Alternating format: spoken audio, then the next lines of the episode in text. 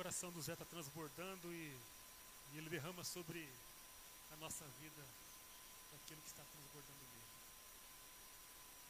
O, o berçário apenas vai sair, tá, meus irmãos? As crianças que não se enquadram no berçário, então fiquem aqui no tempo e vocês vão conversar comigo hoje. Todos os bebês, as crianças de berçário podem sair.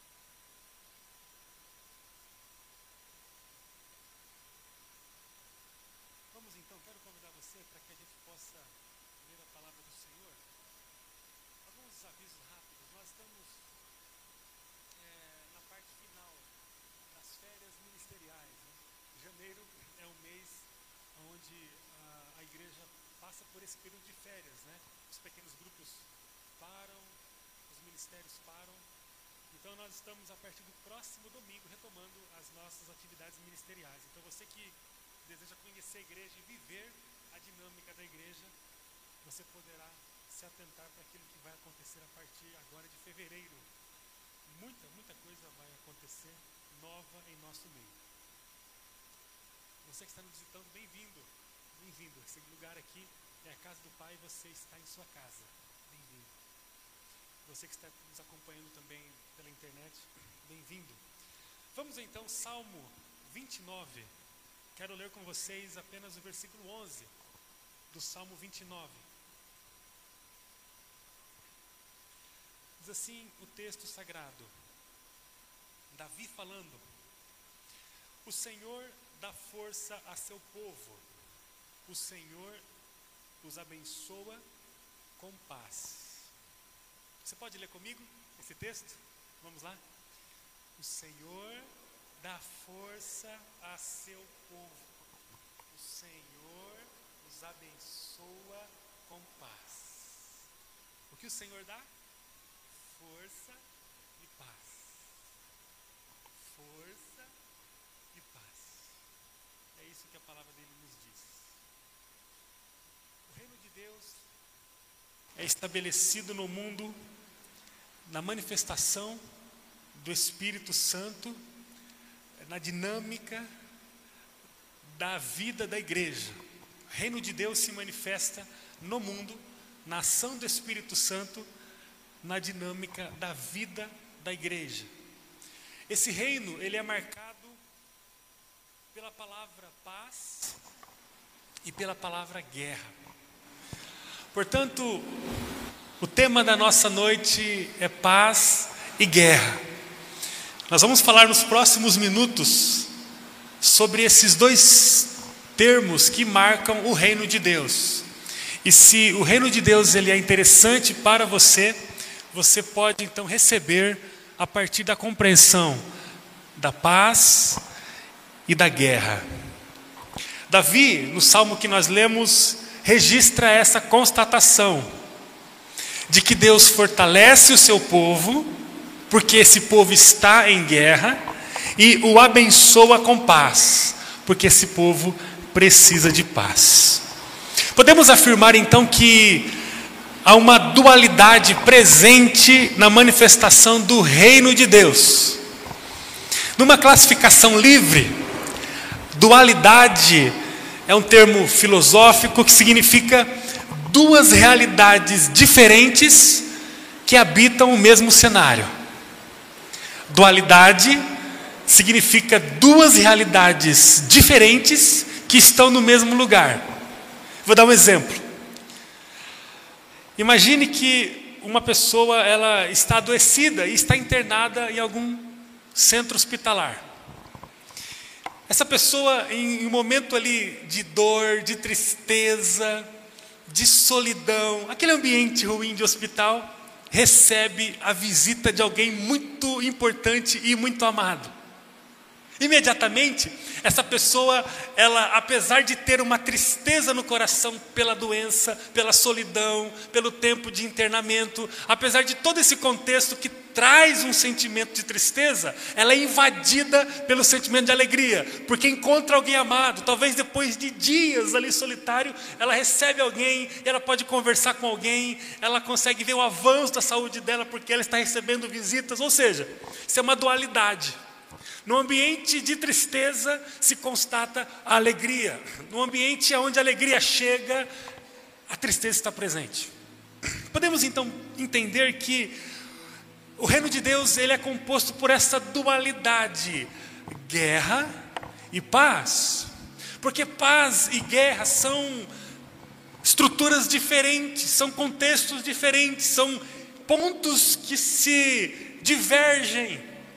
É como se a paz estivesse no ponto do limite oposto da guerra.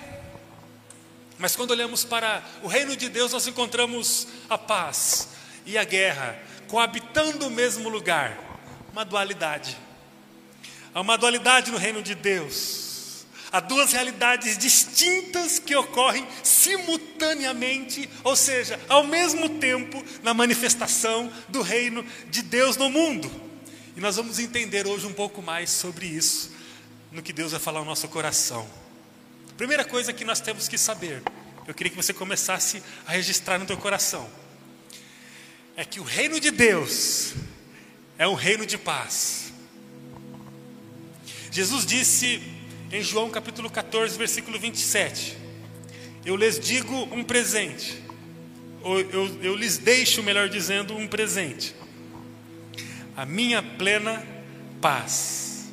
Jesus disse: Eu lhes deixo um presente, a minha plena paz. O reino de Deus é um reino de paz. Reino de Deus se sustenta no shalom, na paz. Conforme diz Lucas 15, a partir do versículo 11, o reino de Deus ele é entendido como um filho perdido que, depois de perder tudo na vida e acessar a existência mais miserável e mais conturbada possível, ele volta para casa, encontra o Pai no lugar de acolhimento, de perdão, de restauração e de paz. O reino de Deus é semelhante a esse filho que volta depois de sofrer tudo, depois de perder tudo, depois de se tornar dilacerado. Podem, por favor, tirar o retorno aqui, por gentileza, do meu microfone? Obrigado, manos. Depois de perder tudo, depois de não ter mais, ele continua entre nós. Obrigado. O retorno aqui. Depois que o filho, obrigado, agora sim, ele perde tudo, ele não tem mais condição, inclusive, de se de se autossustentar, de sobreviver, ele volta para o ambiente da casa do pai e ali ele encontra a paz. Ele encontra o sustento, ele encontra o ambiente de vida, o ambiente de acolhimento. O reino de Deus é um lugar absolutamente de paz. É um lugar onde o atribulado chega e encontra paz. Se uma pessoa quer encontrar a verdadeira, a autêntica, a legítima paz, ela precisa encontrar o reino de Deus, porque é no reino de Deus que se está presente a verdadeira paz. Lembra daquela canção? A verdadeira paz só tem aquele que já conhece Jesus. O sentimento mais precioso que pode vir ao nosso coração é o amor, que só tem quem já conhece Jesus. Poderíamos cantar, inclusive, agora, não podemos? Depois a gente canta. Vocês são dispostos mesmo, hein? Mas a, a verdadeira paz só vem de Jesus. Não importa se os dias estão sendo marcados por sofrimento. Vimos aqui o José transbordante de gratidão. Eu nem sabia o que falar. Eu achei que nem ia pregar hoje. O coração do José transbordante, porque só quem tem passado por esse período de adoecimento, sabe o que, que é? Você está bem? É verdade ou não é, gente? Temos famílias aqui que estão positivadas, famílias que já saíram da quarentena, famílias que estão sofrendo outro tipo de doença. A doença está no ar. Como é bom a gente poder ter saúde, estar bem aqui. Nesses dias de doença, a paz custa muito caro. Não importa se os dias estão sendo marcados por tanto medo e ameaça a um reino manifestado no meio do nosso contexto, acessível a você, que fala de paz. Paz, paz. Há uma paz transbordante disponível para cada um de nós. Deus tem uma brisa fresca de paz para soprar sobre a minha vida e sobre a sua vida nesses dias. paz. A paz que, conforme diz Paulo, excede o nosso entendimento e nos enche, nos transborda. Portanto, primeira coisa é que o reino de Deus é um reino de paz. Agora tem uma segunda coisa, montando aqui a dualidade: é que o reino de Deus é um reino de guerra. Quando Jesus está falando com os seus discípulos sobre a missão, isso está em Mateus capítulo 10. Jesus olha bem para os discípulos e diz a eles, versículo 34: Não imaginem que vim trazer paz à terra. Não vim trazer paz, mas a espada. O texto diz que Jesus olha bem para os discípulos e começa a dizer para eles: Eu não vim trazer paz à terra, eu vim trazer a espada. Aqui Jesus está falando sobre a oposição que os discípulos encontrariam diante do mundo, inclusive no meio da própria família, porque o versículo 35 de Mateus 10 conta Jesus falando sobre a oposição prevista entre a própria família. O pai, o filho tem que abandonar o pai, a, so, a nora, a sogra, e por aí Jesus vai descrevendo. É uma posição de guerra. Jesus fala sobre uma posição de guerra. A dualidade do reino faz o discípulo desfrutar da paz, enquanto ele desenvolve uma guerra no campo de batalha, simultaneamente. O mesmo Jesus que fala que veio trazer a paz, ele fala que não tem paz, ele veio trazer a guerra.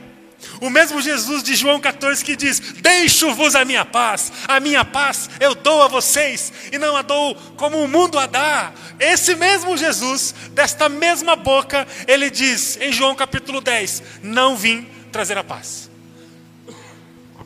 O reino de Deus oferece dois cenários distintos, simultaneamente: um lugar de paz e um lugar de batalha. Um lugar de paz e um lugar de batalha. Eu gostaria que você recebesse no teu coração essa palavra. Como eu posso viver a paz? Entenda, primeiro, que a sua vida já deu certo. Como eu posso viver a paz?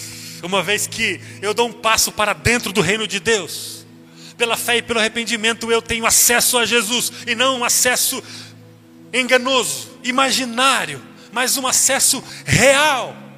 Como eu posso dar um passo para dentro do propósito de Jesus, não para dentro de uma filosofia doutrinária, humana, religiosa, mas para dentro do fogo consumidor, que é Deus, na pessoa do Espírito Santo, pelos méritos de Cristo Jesus.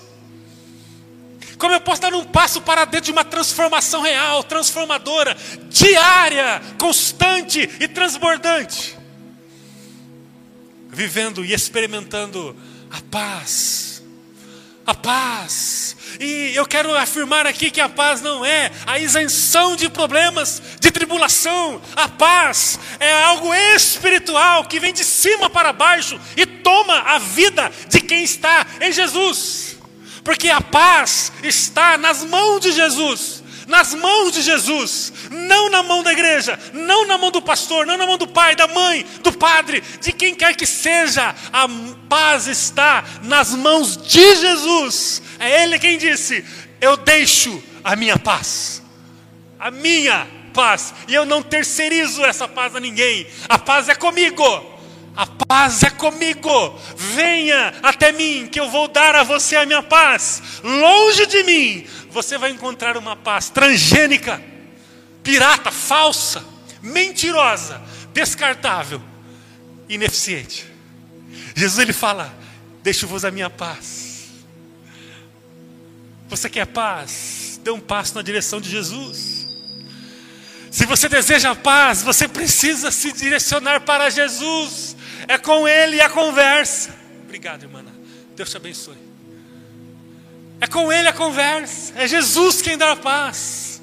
Entenda que essa paz que Jesus dá a todos aqueles que recebem pela fé, já dá ao coração de quem recebe a certeza de que a vida já deu certo. entenda que a sua vida já deu certo. Se a sua vida está nas mãos de Deus, o final já está escrito. Isso é tão forte, mas é tão forte que nem as nossas próprias limitações e as inúmeras ameaças do mundo podem mudar isso. Se a sua vida está na mão de Jesus, o final já está escrito, e é por causa disso que você pode e viverá a paz. Em Romanos 8, a partir do versículo 35, a Bíblia diz que podemos passar nesse mundo por aflições, por calamidade, por perseguição, por fome, por miséria, por perigo e até ameaça de morte. Mas apesar disso tudo, somos mais do que vencedores por meio daquele que nos amou. Por quê? Porque o final já está escrito. Quem vive no mundo em Cristo desfruta de uma paz transcendental, sobrenatural, porque o final está escrito, e quando o final está escrito, a paz toma a nossa vida. Qual é o problema da turbulência na existência? Não sabemos amanhã.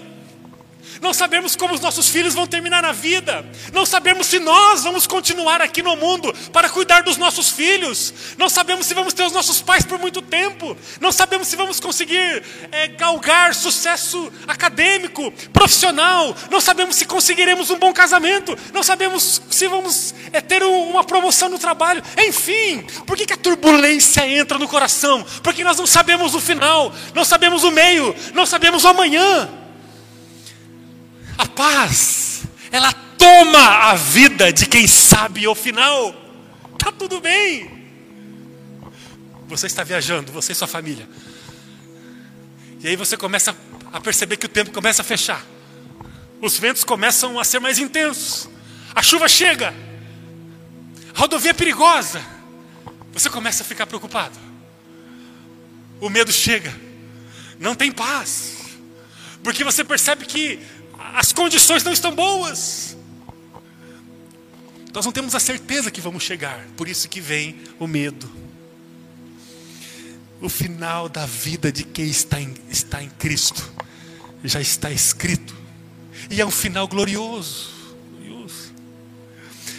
Imagina você, todos os dias levantando, tendo a certeza de que o seu dia vai terminar agasalhado pelo cuidado e pelo amor de Cristo. Mesmo que você passe por todas as, as contingências inesperadas e ruins que a vida pode trazer. A paz. Ô, gente, o povo que vive a paz, ele atrai. É porque Jesus, ele não, não pode viver em nós e não ser percebido. A pessoa que vive Jesus e desfruta dessa paz, ela transforma a sua família, ela transforma o ambiente de trabalho, ela transforma todo lugar que ela chega, porque ela olha para a vida e fala assim: o meu futuro já está escrito, a minha vida já está envolvida pelo amor e pela graça de Jesus. E eu não sei exatamente a configuração, mas o final é glorioso. E eu vivo essa vida desfrutando, amando, sendo a melhor expressão humana que eu posso ser, porque eu celebro uma paz que excede o meu entendimento. Há uma canção muito linda, acho que do, do Novo Tom, se eu não me engano, que é um grupo musical, que chama Estou em Paz, ou Paz. A música tem, tem esse termo assim, de paz. A canção diz que pode cair o mundo, mas eu estou no Senhor e por isso estou em paz. Agora, quem não está totalmente seguro do final, não tem razão para estar em paz. Quem não tem segurança sobre o final, não tem razão para estar em paz. Porque a paz está ali no coração de quem não está totalmente seguro no final do processo.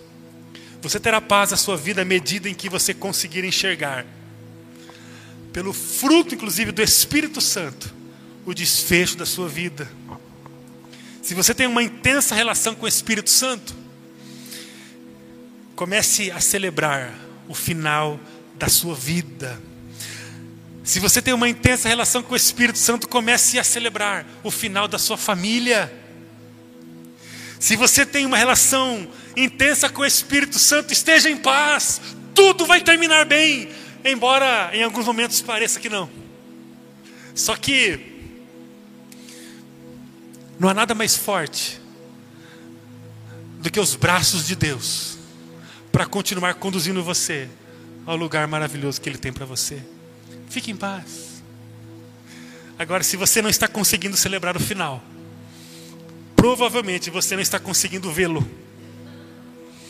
Quando não vemos o final, não conseguimos celebrá-lo. E aí a turbulência vem, a apreensão vem. O que está faltando a você? Provavelmente uma melhor relação com o Espírito Santo. Porque viver a paz está estritamente ligado à presença do Espírito Santo. Gálatas 5:22 diz que o Espírito produz amor, alegria e paz. Amor, alegria e paz. Uma pessoa cheia do Espírito Santo não pode carregar um discurso pessimista de derrota para baixo. Ela não pode andar arqueada, com a cabeça para o chão, se arrastando, seja na área que for. Uma pessoa que está cheia do Espírito Santo, ela vive em paz, porque ela vê pela fé o final da vida dela. Uma pessoa que tem uma relação de amor e aliança com Jesus não pode viver escasso de paz. Porque Cristo disse que a sua paz seria outorgada, derramada, entregue a todos os seus. Deixo-vos a minha paz. Jesus não negou a você a paz dele. O teu coração deve se encher de paz se você está em Cristo. Quem tem a certeza dos desígnios de Deus em sua vida vive perfeitamente as nuances da paz. É provável que você esteja vivendo no teu coração agora a paz, porque Jesus está aqui e Ele nos abraça, Ele nos pega. Primeira coisa então é que o reino de Deus é um reino de paz. Segunda coisa é que esse reino também, além de ser um reino de paz, é um reino de guerra. Prepare-se para viver uma guerra. Você está em guerra. Quem está em guerra precisa de preparo, não pode viver de qualquer jeito. Afinal, Existe um inimigo representado por um enorme e bem treinado exército, atacando você o tempo todo. Então, a dualidade do reino é que nós desfrutamos de uma paz que excede o entendimento, porque o nosso final já está escrito. Aleluia! No entanto, também vivemos o outro aspecto, que é o aspecto do, da guerra. Nós precisamos nos preparar para a guerra. E, gente do céu, você que é da igreja aqui, Todo mundo agora para fora do alojamento. Mentalizem comigo essa imagem. Vamos agora para fora do, do alojamento. Estamos meio em silêncio desses, desses dias, né? Janeiro é um mês de silêncio. Falava com, com o pessoal da igreja. E aí, pastor, quando vai começar o pequeno grupo, faz muita falta, e faz mesmo, não faz? Como faz falta o pequeno grupo? Porque janeiro, na nossa é, dinâmica anual, é o mês de férias mesmo. Os ministérios não estão funcionando. É mês de reciclar, de recomeçar, de ver. Querido, nós estamos ministerialmente com a igreja paralisada. Estamos aqui apenas celebrando todo domingo Jesus, nosso Salvador. Mas, agora, virando segunda-feira, terça-feira, começamos o mês, o, o ano ministerial. 2022 começa para nós. Fevereiro dará o start do nosso ano ministerial. E eu digo a vocês, você que é da igreja Batista Hortência, você que está em casa nos acompanhando, não pôde estar aqui hoje. Você quis muito estar aqui, mas não pôde. Nós que estamos juntos, receba de Deus essa informação. É hora de sairmos do alojamento. Soldados, vamos recomeçar o processo de batalha, porque começaremos o nosso movimento ministerial. Não que não estejamos em batalha agora, não que não passemos por batalhas constantes, não que tenhamos tido muitos embates esse mês, a batalha é contínua, mas eu quero que você receba no seu coração essa reafirmação. Nós precisamos entender que a batalha é constante, real e ativa. Precisamos nos preparar para a guerra. Em Efésios 10, o manual do soldado é descrito a partir do versículo 10. Eu queria que a gente entendesse algumas coisas aqui. Em Efésios capítulo 6, nós descobrimos aqui uma direção para que possamos entender essa outra parte do reino, que é a guerra. E aqui algumas coisas, três coisas o apóstolo Paulo vai descrever na ação do Espírito Santo. Primeira coisa é que nós temos que entender, para vivermos uma guerra, que é o poder de Deus que sustenta a nossa vida. Está meio confuso aqui, né? Você pode tirar aqui. Vocês estão atropelando, estou passando em cima de mim, eu talvez estou atrás. Pode tirar, obrigado, manos. A gente, a gente testa de novo a semana que vem. Primeira coisa é que o texto vai dizer, no versículo 10 de Efésios, 10, de Efésios 6, que nesse processo de guerra, nós temos que entender que é o poder de Deus que vai sustentar a nossa vida nesse processo. É o versículo 10. Você pode acompanhar comigo na sua Bíblia, ou depois você pode ler todo o capítulo 6. Versículo 10 diz o texto: Sejam fortes no Senhor e em seu grande poder. A Bíblia diz que nós estamos em guerra e que devemos olhar para essa guerra a partir da força que vem de Deus. Deus é quem nos fortalece para vencermos essa guerra, que é real, que está entre nós, que será implacável nessa segunda-feira, dia 31. Sejam fortes no Senhor e no seu grande poder. Segunda coisa que Paulo diz é que nós temos que considerar a força do diabo e de suas estratégias. Olha o que diz o versículo 12: Não lutamos contra inimigos de carne e sangue, mas contra governantes e autoridades do mundo invisível, contra grandes poderes neste mundo de trevas e contra espíritos malignos das esferas celestiais. É o que falávamos antes do culto, Tiago. Sobre aquela questão que nós falávamos sobre o ministério. Existe uma dinâmica de vida travada no mundo espiritual, com uma intensidade de ataque que a gente nem imagina. Paulo diz assim: meus irmãos e minhas irmãs, nós estamos num, num tempo de guerra. E essa guerra é intensa, ela é voraz, ela é letal para alguns, porque existe um inimigo maligno nas esferas espirituais, vindo do mundo das trevas, com grandes poderes. Ele é invisível e é composto por governantes e autoridades. Satanás está em guerra contra nós. Gente, nós vivemos o shalom de Deus, a paz de Deus está em nós, porque o final está escrito pela própria mão de Deus, mas nós estamos em guerra. Uma guerra séria, uma guerra espiritual, e a sentença de derrota alcança aqueles que negam a presença do inimigo em campo de batalha. E a terceira coisa que Paulo fala é que nós temos que nos vestir de toda a armadura. Versículo 11: Vistam toda a armadura de Deus para que possam permanecer firmes contra as estratégias do diabo. Vistam toda a armadura de Deus. Toda a armadura de Deus. A partir do versículo 14 o texto de Efésios 6 começa a nos falar sobre essa armadura. Ele diz: mantenham sua posição. Versículo 14.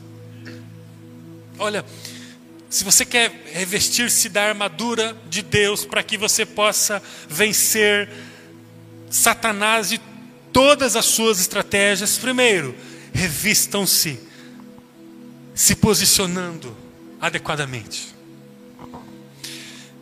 Uma palavra ao meu coração e ao seu. Você não está de férias, nós estamos em batalha. Em batalha acirrada, inclusive. E Paulo vai dizer no versículo 14: posicionem-se, posicionem-se, igreja de Cristo, posicionem-se, igreja Batista Hortência, posicione-se, posicione-se, porque existe um movimento contra nós, é tempo de nos posicionarmos, posicione-se. Versículo 14, ele diz: coloque o cinto da verdade e a couraça da justiça. Coloque o cinto da verdade sobre a sua vida e coloque a couraça da justiça. Versículo 15 diz: calce os pés com as boas novas. Permita que a sua vida seja determinada pelas boas novas, que os seus pés tenham os passos determinados pelas boas novas, as boas novas de salvação, as boas novas do reino de Deus. Versículo 16: use o escudo da fé. Use o escudo da fé. Versículo 17: coloque o capacete da salvação. É na cabeça que concentra a direção da nossa vida, revista com a, a salvação. Versículo 17: use a espada que é a palavra. Use a palavra como espada. E versículo 18: ore em todo o tempo. Ore em todo o tempo.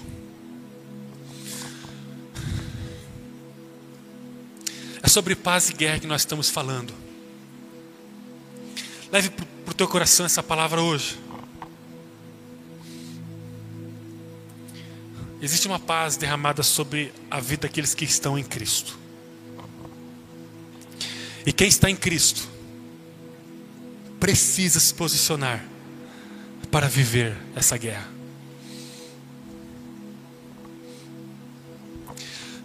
Não permita procurar viver a paz que excede o entendimento e que vai encher a sua vida de regozijo e de segurança, longe de Cristo. E não tente estar perto de Cristo, negando a guerra que estamos vivendo. Enquanto você acessa a paz, a paz que excede o entendimento, a paz que dá a você um lugar na existência de regozijo e segurança, essa paz, você precisa posicionar a sua vida para uma intensa luta todos os dias contra os poderes malignos nas esferas espirituais que são coordenados por Satanás. Nós precisamos posicionar, meus irmãos e minhas irmãs, nesses dias. Porque enquanto estamos vivendo a paz de Cristo, nós estamos travando uma batalha implacável. Eu queria perguntar a você como é que você tem tratado isso. Você vai embora daqui a pouco abrindo mão dessa paz e negando a guerra,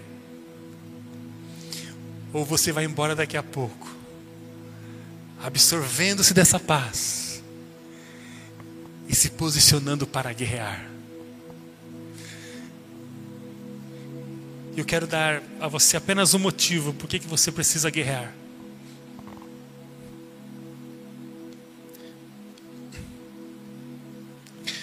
Porque diante de um campo de batalha, com um bom inimigo, ou você sai vitorioso, ou você é morto. Eu quero que você saiba que a vida não é história, a vida não é brinquedo, que a gente dá pouca importância e joga em qualquer lugar. A vida não é jogo de criança, a vida não é um processo que você reseta o tempo todo, recomeça na hora que você quiser e tem quantas chances você quiser. A vida, ela não dá chance. A vida, ela não para de correr e nós estamos caminhando para o final a cada segundo. E eu queria que você colocasse no teu coração a consciência e a disposição para guerrear por sua própria vida, por sua própria vida. Não busque paz longe da pessoa de Jesus. E não brinque, não brinque com o inimigo da alma humana. Ele é bem treinado, ele é milenar, ele é estudioso, ele é trabalhador, ele tem um enorme exército, ele é forte, ele é capaz de destruir facilmente a humanidade que não está escondida na graça e na força de Jesus. É só Jesus que pode nos tirar da morte, da destruição, mas Jesus tira aqueles que se aproximam dele e que se absorvem de sua paz e que permitem, permitam que Jesus coloque o nome no livro da vida. E aqueles que além de se entregarem a Jesus, Todos os dias começam uma luta intensa no mundo espiritual para amar a Jesus, para conhecer a Jesus, para viver o propósito dele. Há um propósito de Jesus que não para, que não é retardado, que não é limitado, que não é lento. Há um propósito de Jesus em andamento. E quem vive esse propósito? Aqueles que estão revestidos com a armadura aquele que sabe se posicionar, aquele que se absorve da verdade da justiça, aqueles que vivem a partir do sopro das boas novas. As boas novas devem ser compartilhadas, as boas novas devem ser compartilhadas, as boas novas devem ser compartilhadas. Nós estamos no último dia, no último parágrafo, na última linha da história humana. É chegado o reino de Deus. Nós não temos tempo a perder. Precisamos compartilhar as boas novas, precisamos compartilhar as boas novas, faz parte da, da armadura daqueles que estão em guerra. Quem não está em guerra não está interessado em compartilhar as boas novas? As boas novas? Quem não está em guerra está olhando mais para a configuração do campo de batalha. Olha que campo de batalha diferente. Olha esse morrinho, olha essa árvore, olha esse monte, olha o campo de batalha. Quem está perdido no campo de batalha não consegue entender a razão da armadura. Para que compartilhar as boas novas? Para que me posicionar bem? Para que falar sobre verdade, sobre justiça? Para que o escudo da fé? Para que o capacete da salvação? Para que a espada da palavra de Deus? Para que orar em todo tempo? Para que a armadura? Para que a armadura? Nós não precisamos disso. Largue isso. Largue isso. Esses estão na alça de mira de Satanás. Satanás está guerrando contra a humanidade. E aqueles que negam a armadura, o que é negar a armadura? É negar o posicionamento, é negar a verdade, é negar a justiça, é negar as boas novas, é negar a fé, é negar a salvação, é negar a palavra, é negar a oração.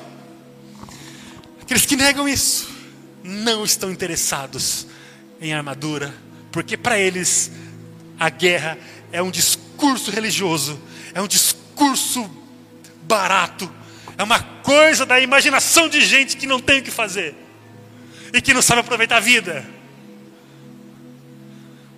Mas nunca se esqueça que do campo de batalha, ou você sai vitorioso, triunfante, ou você sai arrastado e morto pelos seus inimigos.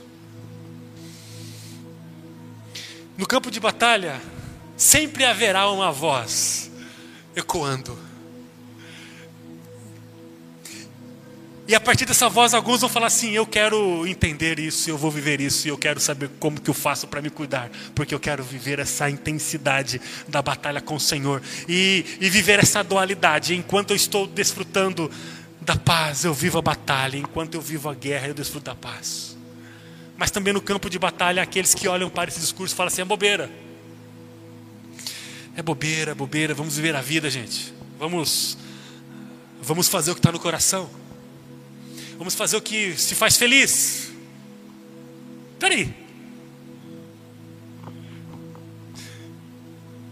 Eu entendo a verdade da guerra e vou fazer o que me faz feliz a partir dos desejos do meu próprio coração? Que soldado é você? O soldado chega para o general, faz general, estou meio vestido aqui, mas eu queria dizer ao senhor que hoje à tarde não vou para o treino. Vai, vai, ter, vai ter treino de tiro, né? Não vou. Vamos tomar um chopp com nossos amigos. Eu, fulano, fulano aqui, do quartel tal. Quero que o senhor saiba que os inimigos estão previstos né, para virem. Mas a gente decidiu pegar férias amanhã, ou folga amanhã. quem está em batalha não condiciona desejos desconectados do processo, da missão, da ordem do general. Se o general disse, ore em todo tempo, nós temos que orar. Se o general disse, fiquem unidos, Efésios 3, Efésios capítulo 4, Paulo fala sobre a unidade da igreja, Romanos capítulo 12, textos e mais textos dizem, Hebreus no capítulo 13, né? Não deixem de congregar, tantos textos que falam assim: fiquem juntos, unidos, vocês foram fundidos pelo amor ágape, vocês não podem se largar, tem que se conversar, tem que se cuidar, tem que se ligar, vocês não podem se abrir mão mutuamente. Quem disse isso? O general, o comandante. Vão testemunhar, testemunhem, o tempo é, é exíguo, ele é curto, está passando, testemunhem. Quem disse isso? Jesus. Mateus capítulo 16, versículo 15. Vão por todo mundo e pregam o evangelho. Marcos né, 16, Mateus 28, no finalzinho, e de fazer discípulos. Quem disse isso? O general, discípulos, igreja de Jesus. Nós estamos em guerra, não depende da nossa agenda, os nossos passos, mas do general que nos alistou e que nos chamou para uma guerra. Eu não tenho a minha vida, o soldado não tem a própria vida. Jesus diz em Mateus 11: aquele que quiser vir após mim, negue-se a si mesmo e tome a sua cruz. Tome a sua cruz. Não está em mim o controle. Você não pode estar em guerra e arbitrar sobre si mesmo. Ou então negue a Jesus. Negue o Evangelho. A Bíblia não dá margem para condicionar o desejo do soldado à sua própria vida. Nós estamos em guerra e eu queria que você aceitasse em nome de Jesus o convite de Jesus para viver todas as cores e os sabores do chamado dele para a sua vida. Desfrute da paz dele. A paz está aí. E olha, é só nele que você vai ter paz. Não é na, no sucesso, não é do dinheiro, não é nos amigos, ou não são nos amigos. A, a paz está residida apenas em Cristo. E olha, se você quer isso, assuma o seu papel em guerra. Queridos irmãos, chega a hora de começarmos o nosso ano. E eu estou muito animado, eu quero contar com você. Nós vamos retomar os pequenos grupos nas casas, vamos começar as novas jornadas de discipulado. O homem vai começar a andar com homem, moço com moço, mulher com mulher, criança com criança. Vamos começar a ligar um para o outro, orar um com o outro, compartilhar o que Deus falou comigo. Vamos começar a fazer exercícios, práticas, prestar conta da nossa vida. É para quem quer. Não, não, não, não, muito barulho, muito barulho, muita coisa. Eu estou por aqui, por aqui, por aqui. Então fique admirando os arbustos do campo de batalha onde você está. Não, eu, eu, eu faço a minha carreira solo. Não é isso que o general nos passou. Eu vou orar sozinho, cada um cuida da sua vida. Não é isso que está na agenda dos últimos dias. Eu vou quando der, eu, eu faço quando quando me convir, quando for confortável para mim. Você é hóspede de um resort ou você é soldado de um agrupamento militar?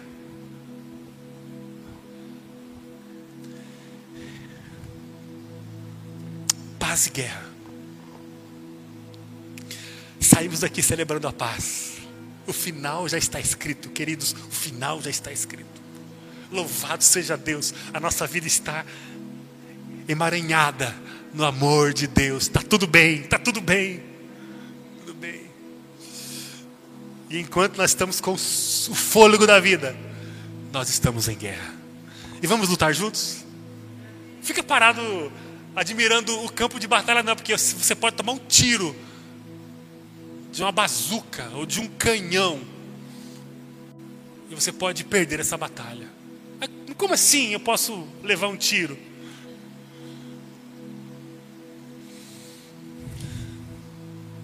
Satanás é terrível. Ele, uma hora um, um dardo dele inflamado vai acertar o teu coração. Você pode olhar para aquela moça do teu trabalho de forma diferente. Aquele amigo seu de trabalho pode ser mais cheiroso que o teu esposo. Você que não é casado ainda, o diabo pode acertar um tiro em você, trazendo alguém diante de você que vai balançar a tua estrutura e vai ser uma porta para um poço sem fundo na sua vida. Um namoro que vai destruir a sua vida emocional, os teus valores, a tua reputação e o teu futuro. Você que tem filhos, revista-se da armadura do Senhor e comece a cuidar melhor da, do campo de batalha onde a sua família está, porque pode vir um tiro diretamente alcançar o teu filho. Você pode ser ludibriado por algum, alguma cor aí de sucesso. O diabo pode pegar você em alguma fraqueza que você nem imagina. Eu quero que você saiba que você está em campo de batalha e nós não vamos perder essa guerra em nome de Jesus. Fica com a gente. Fica com a gente. Comece a andar com alguém aqui. Você não vai piorar. Você não vai ser infeliz. Ah, comecei a andar com aquele pessoal, me tornei uma pessoa muito infeliz. Eu até que era feliz, aí eu comecei a andar, fiquei mais amargo. Que pessoal que me tem destruído, tem me arrebentado. Você não vai piorar. Comece a andar com alguém. Isso aqui, gente, daqui a pouco vai acabar, nós vamos embora. Isso aqui não vai mudar a sua vida. É o, é o que você faz a partir daqui. Comece a andar com alguém. Nos dê a chance, você que está aqui nos visitando, de conhecer você. Vamos tomar um café. Tem um grupo que está sendo preparado para começar a andar com você, moça. Alguém vai te ligar, uma menina vai te ligar. Meu irmão, alguém vai ligar para você. Comece a se abrir para isso. Nós vamos nos próximos domingos. Próximo domingo fazemos, faremos o lançamento do nosso ano ministerial e vamos começar essa batalha de forma mais organizada para cuidar do nosso coração e transbordar para além de nós. Afinal de contas, quem tem a armadura anuncia as boas novas, usa o escudo da fé, o capacete da salvação, a palavra que é a espada e ora em todo o tempo. E nós queremos ajudar você apenas a viver essa armadura. Você crê comigo que o Senhor já escreveu o nosso futuro? Diga amém. Aleluia, escreveu mesmo. O diabo fica louco porque ele não pode alterar. Nada pode nos separar do amor de Deus em Cristo Jesus. Romanos capítulo 8. Você crê comigo que é tempo de nos atentarmos e darmos um chacoalhão mutuamente aqui e nos percebermos em batalha? Guerra. É guerra, pessoal. É guerra. Não sai aí de salto alto no meio da batalha, não. É guerra. Ore. Converse com as pessoas da tua comunidade. Fale, eu preciso de ajuda. Eu preciso de discipulado. Eu quero conversar com você. Venha no domingo que vem. Comece a achar a sua Bíblia dentro de casa. E ore, ore, ore. Comece a conversar com Deus. Senhor, o que, que o Senhor quer de mim? Comece a ler alguma coisa que vai inspirar o teu coração. Converse comigo, comigo. Eu quero te ajudar. E tem líderes, dezenas de líderes, de líderes, que querem ajudar você também, discipuladores que querem caminhar com você. Mas olha, saia daquela porta daqui a pouco, consciente de que você está em batalha e não permita perder essa guerra para o encardido de Satanás. Ele é um derrotado, ele foi derrotado na cruz. Ele só precisa que você coloque a armadura e viva essa guerra em nome de Jesus. Feche teus olhos agora e receba do Senhor esse renovo. Receba agora esse renovo do Senhor. Não sei como você chegou aqui, não sei o que você esperava ouvir, mas é isso que Deus fala para você agora. Você precisa receber a paz. Está tudo bem. Jesus tem a paz em suas mãos e receba dele essa paz agora. Como é que está o, o cenário da sua vida? Receba agora a paz de Jesus. Receba agora a paz de Jesus. E eu quero que você saia daqui também, entendendo essa palavra, que você está em guerra. Você está em guerra. Não balance, não fique desatento, não sente em qualquer pedra do campo de batalha e fique admirando o céu. Não é hora para isso. É hora de trabalhar, é hora de ouvir a orientação do general, é hora de colocar em prática aquilo que Jesus pede para você viver todas as demais coisas que destoarem da vontade de Deus para a sua vida, rechace da sua vida, afaste de você. Pela autoridade do nome de Jesus, igreja, tempo de despertarmos, é tempo de recomeçarmos, é tempo de avivar o nosso coração, é tempo de incendiar a nossa vida de paixão a Jesus, ao Deus Todo-Poderoso. É tempo de renovarmos a nossa aliança com a igreja do Mestre de cuidarmos de quem está desgarrado, de cuidarmos de quem está perdido em suas convicções passageiras, propósitos similares à palha, coisas que são ligeiramente passageiras. É tempo de nos apiedarmos dessas pessoas e cuidarmos delas, ajudarmos elas. É tempo de colocarmos a nossa vida melhor posicionada e começarmos a viver aquilo que o general tem para nós. Afinal de contas, estamos em guerra. Nós queremos, Senhor, agora receber do Senhor o renovo e recebemos, porque o Senhor está nos renovando. Ó oh, Espírito Santo, tem pessoas aqui que precisam se posicionar melhor diante do Senhor. Eu peço ao Senhor, ajude-as. Ah, não deixe que ninguém saia daqui do mesmo jeito, Senhor. Mas que a gente saia daqui desfrutando da tua paz. A tua paz excede o nosso entendimento. E apesar da configuração da nossa vida ser difícil, a tua paz nos enche de segurança. Nós pedimos, Pai, encha-nos com a tua paz. E além disso, nos prepare para a guerra. Ah, Deus, não dá para brincar com isso. Não dá. Não dá, Senhor. Que os cegos espirituais aqui, em nome de Jesus, passem a ver que os surdos espirituais que estão aqui, em nome de Jesus, que passem a ouvir. Destrave a nossa visão, tire a trava do nosso olho, Senhor. Ó oh, Deus, tire a trave. Nós precisamos olhar o Senhor. E nós precisamos nos preparar para aquilo que o Senhor está fazendo no mundo e quer fazer através de nós que os sonolentos possam ser despertados, em nome de Jesus. Como um dia o Senhor soprou no vale de ossos secos, sopre neste lugar e desperte os sonolentos. Desperte os sonolentos, Senhor. Desperte os sonolentos. Os que estão enraizados em coisas do coração, achando que a vida é um, um grande tempo de, de férias Senhor, não é que não há paz, não é que não há abundância, não é que não há vida, não é que não há contentamento. É claro que há, é claro que há, porque a tua paz enche a nossa vida, a sua vida é plena. E enquanto o diabo vem roubar, matar, destruir, tu vens para nos trazer, nos trazer vida plena. Nós queremos nisso, mas Senhor, a vida no reino é uma dualidade. Nós estamos em guerra, nós estamos travando a cada segundo uma batalha com Satanás, e nós não vamos perder para esse encardido não vamos perder para esse derrotado que foi esmagado na cruz. O Senhor o esmagou na pessoa de Jesus, nosso Salvador. Nós não vamos deixar com que a força de Satanás encubra a força da redenção do Senhor e do amor do Senhor sobre a nossa vida. Senhor, nós vamos nos posicionar melhor e vamos revestir daquilo que o Senhor tem para nós. Em nome de Jesus, para a tua glória. Assim que nós oramos. Amém.